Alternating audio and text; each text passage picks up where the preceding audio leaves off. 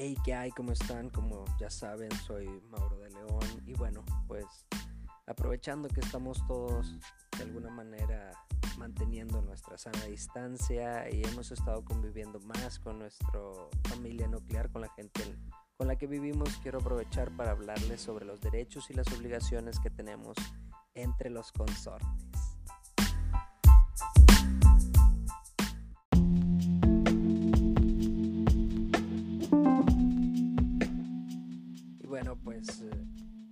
Muy sencilla, primero que nada, que es un consorte, pues es una manera muy, muy elegante de decir que son esposos. Es, técnicamente el consorte se te da como título del matrimonio. Esto es producto del matrimonio, eso me convierte en el consorte de mi esposa, ¿sabes? Entonces, en esencia es eso, para que no se me vayan a perder. Primero, de antemano, qué es el consorte y después vamos a ver cuáles son los derechos y las obligaciones.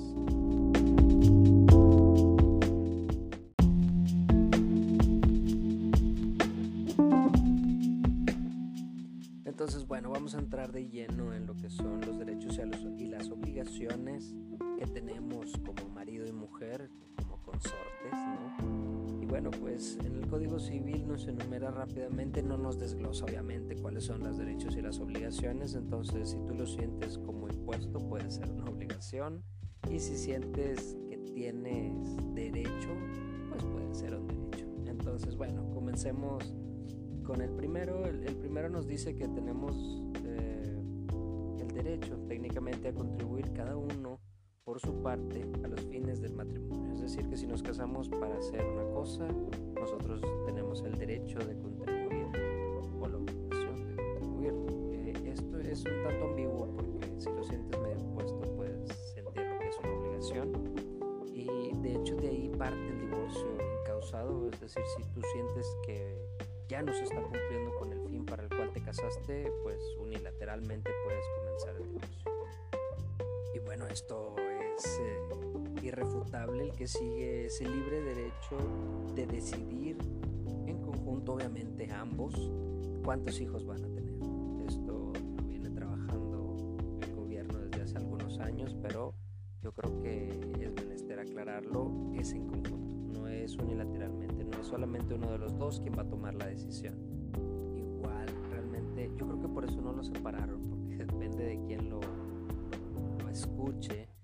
Tenemos derecho a vivir en el domicilio conyugal. Esto es eh, como de alguna manera contradictorio porque también nos dice que debemos de vivir en el domicilio conyugal por más de dos años para mencionarlo como tal, como un domicilio conyugal. Entonces, parte de manejarlo como domicilio conyugal es que nosotros podemos administrarlo, podemos eh, ostentarnos como propietarios, no necesariamente que tenga el título, sino que eso, ¿no? como un propietario, que yo administre, que yo haga. Entonces hay ahí una pequeña laguna porque pues no todos tenemos la ventaja de vivir en una casa propia. En mi caso, bueno, estoy pagando, pero si vivimos aparte suegros o de mis papás, ¿saben? Entonces eso es lo, contradictorio que yo encuentro ahí en el código, pero pues bueno, al final del día tenemos el derecho, en su caso la obligación, como quieran verlo, de vivir en un domicilio conyugal. Entonces bueno, por eso la gente normalmente dice ese refrán de el casado casa quiere, ¿eh? pues, es para esto. Porque luego después tenemos la obligación, pienso yo, de contribuir económicamente esto es en la medida en la que yo lo pueda hacer y no es obligación de ambos o no es obligación intrínseca tal cual de ambos tenemos la obligación de, aportar económicamente para los fines, sino que tenemos que organizarnos y si uno se dedica al hogar, si se dedica al cuidado de los hijos, bueno, pues es menester que el otro sufraga todo lo, económico, ¿no? O sea, no porque yo aporte lo económico quiere decir que mi esposa sea menos que no tenga derecho a decidir de cuántos hijos o, sea, simplemente no es así. Inclusive en el mismo código dice que si no se puede o no trabaja, simplemente si se dedica al hogar, está exento totalmente. Y esto es independiente de su aportación. O sea, si los dos trabajamos, que es el caso de su servidor, pues no porque yo aporte más o porque mi esposa aporte más, tiene más derecho de tomar alguna decisión. Sí, siempre vamos a ser iguales. En el código lo maneja, cuestión, dejando lo económico de lado, pero va muy de la mano, que eh, textualmente dice que la esposa y los hijos tienen derecho preferente sobre los bienes, los emolumentos, los tener, que eso no necesariamente es el salario, es hablar del dinero que puedas percibir independientemente de dónde venga, pero tienen derecho preferente en el caso de los alimentos. Esto es decir, si yo le debo al banco, pues primero tengo que pagar la escuela de mis hijos antes de que pagar. En el caso de que nos separemos, en el caso de que vivamos donde mismo, realmente la demanda de alimentos no necesariamente tiene que ser cuando nos divorciemos o porque vivamos separados.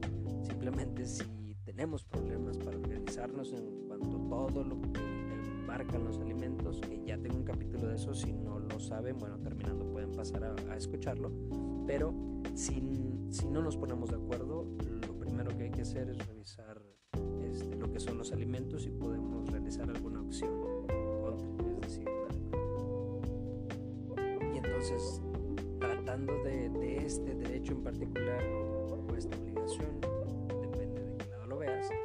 pues sí textualmente lo dice que la mujer y los hijos tienen derecho, pero obviamente luego después hay un artículo donde dice, bueno, caso tiene una situación parecida, que la esposa no esté trabajando, que él se haya quedado con los niños, porque aquí no es un, es un punto muy importante, pienso yo, que la, la cuestión es que si los hijos, de alguna manera, estoy ahí como viéndome muy presidencial, pero sí trato de hacerlo como que lo más sencillo posible.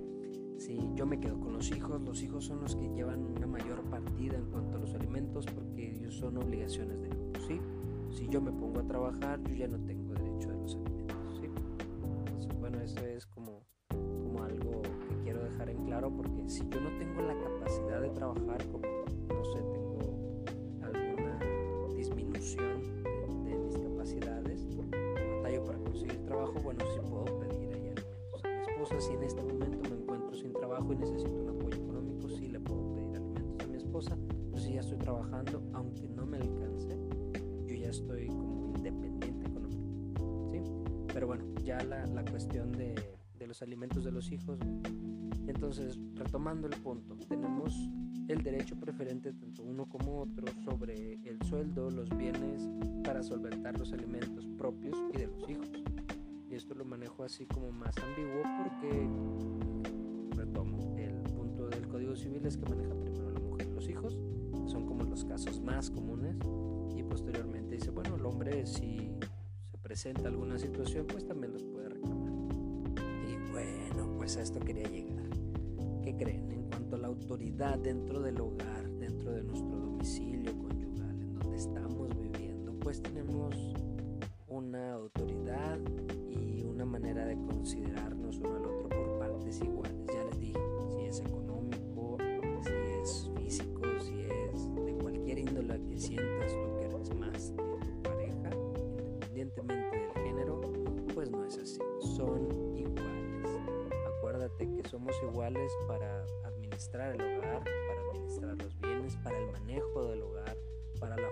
y la educación de los hijos, inclusive para el cuidado. Estamos completamente en igualdad de circunstancias en este momento. Y no lo digo yo, lo dice el Código Civil. Todos estos puntos que te acabo de mencionar son situaciones que vienen enmarcadas en el código, para que tengan cuidado con eso, porque ya por ahí, inclusive yo leí una noticia, eso voy a salir un poquito del tema, pero oye, leí un encabezado que decía que iban a volver a vender cerveza en Oaxaca, porque de alguna manera la gente había, los índices de violencia familiar se habían incrementado, entonces para bajar los índices necesitaban cerveza, no importa si es de o mujer, de o hombre, que bueno, han de ser muy conservadores por allá y muy seguramente sean de hombres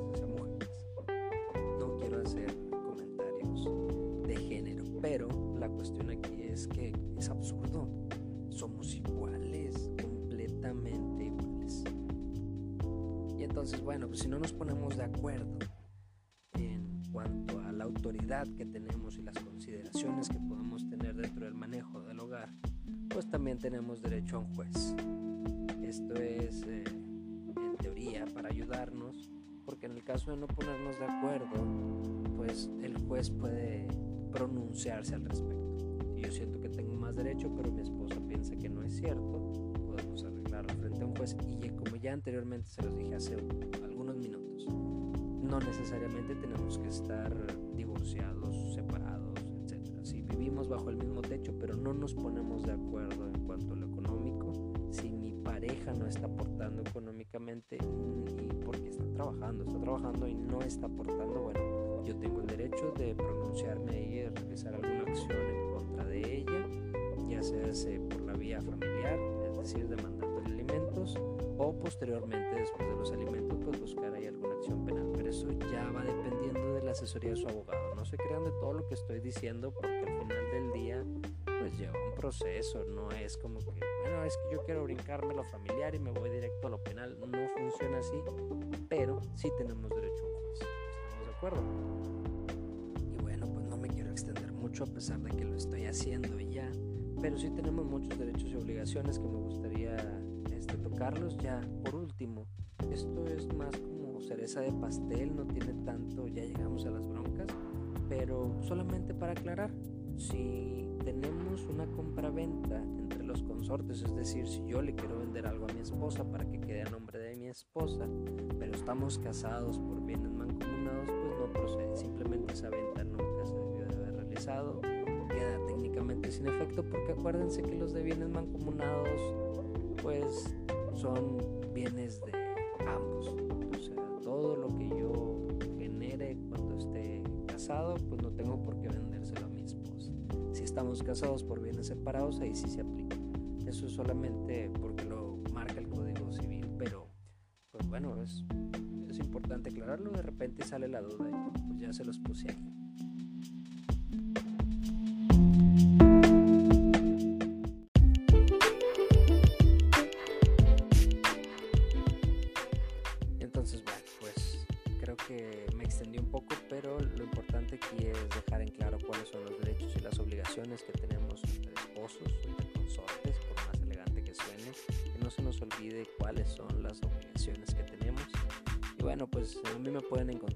Soy Mauro de León en todas mis redes. Las redes de Grupo de León están en todos lados, en Twitter, Instagram, LinkedIn, Facebook, inclusive hasta en YouTube nos pueden encontrar así mándenme un mensaje. Este mes de mayo vamos a estar regalándoles asesoría, una hora de asesoría gratis.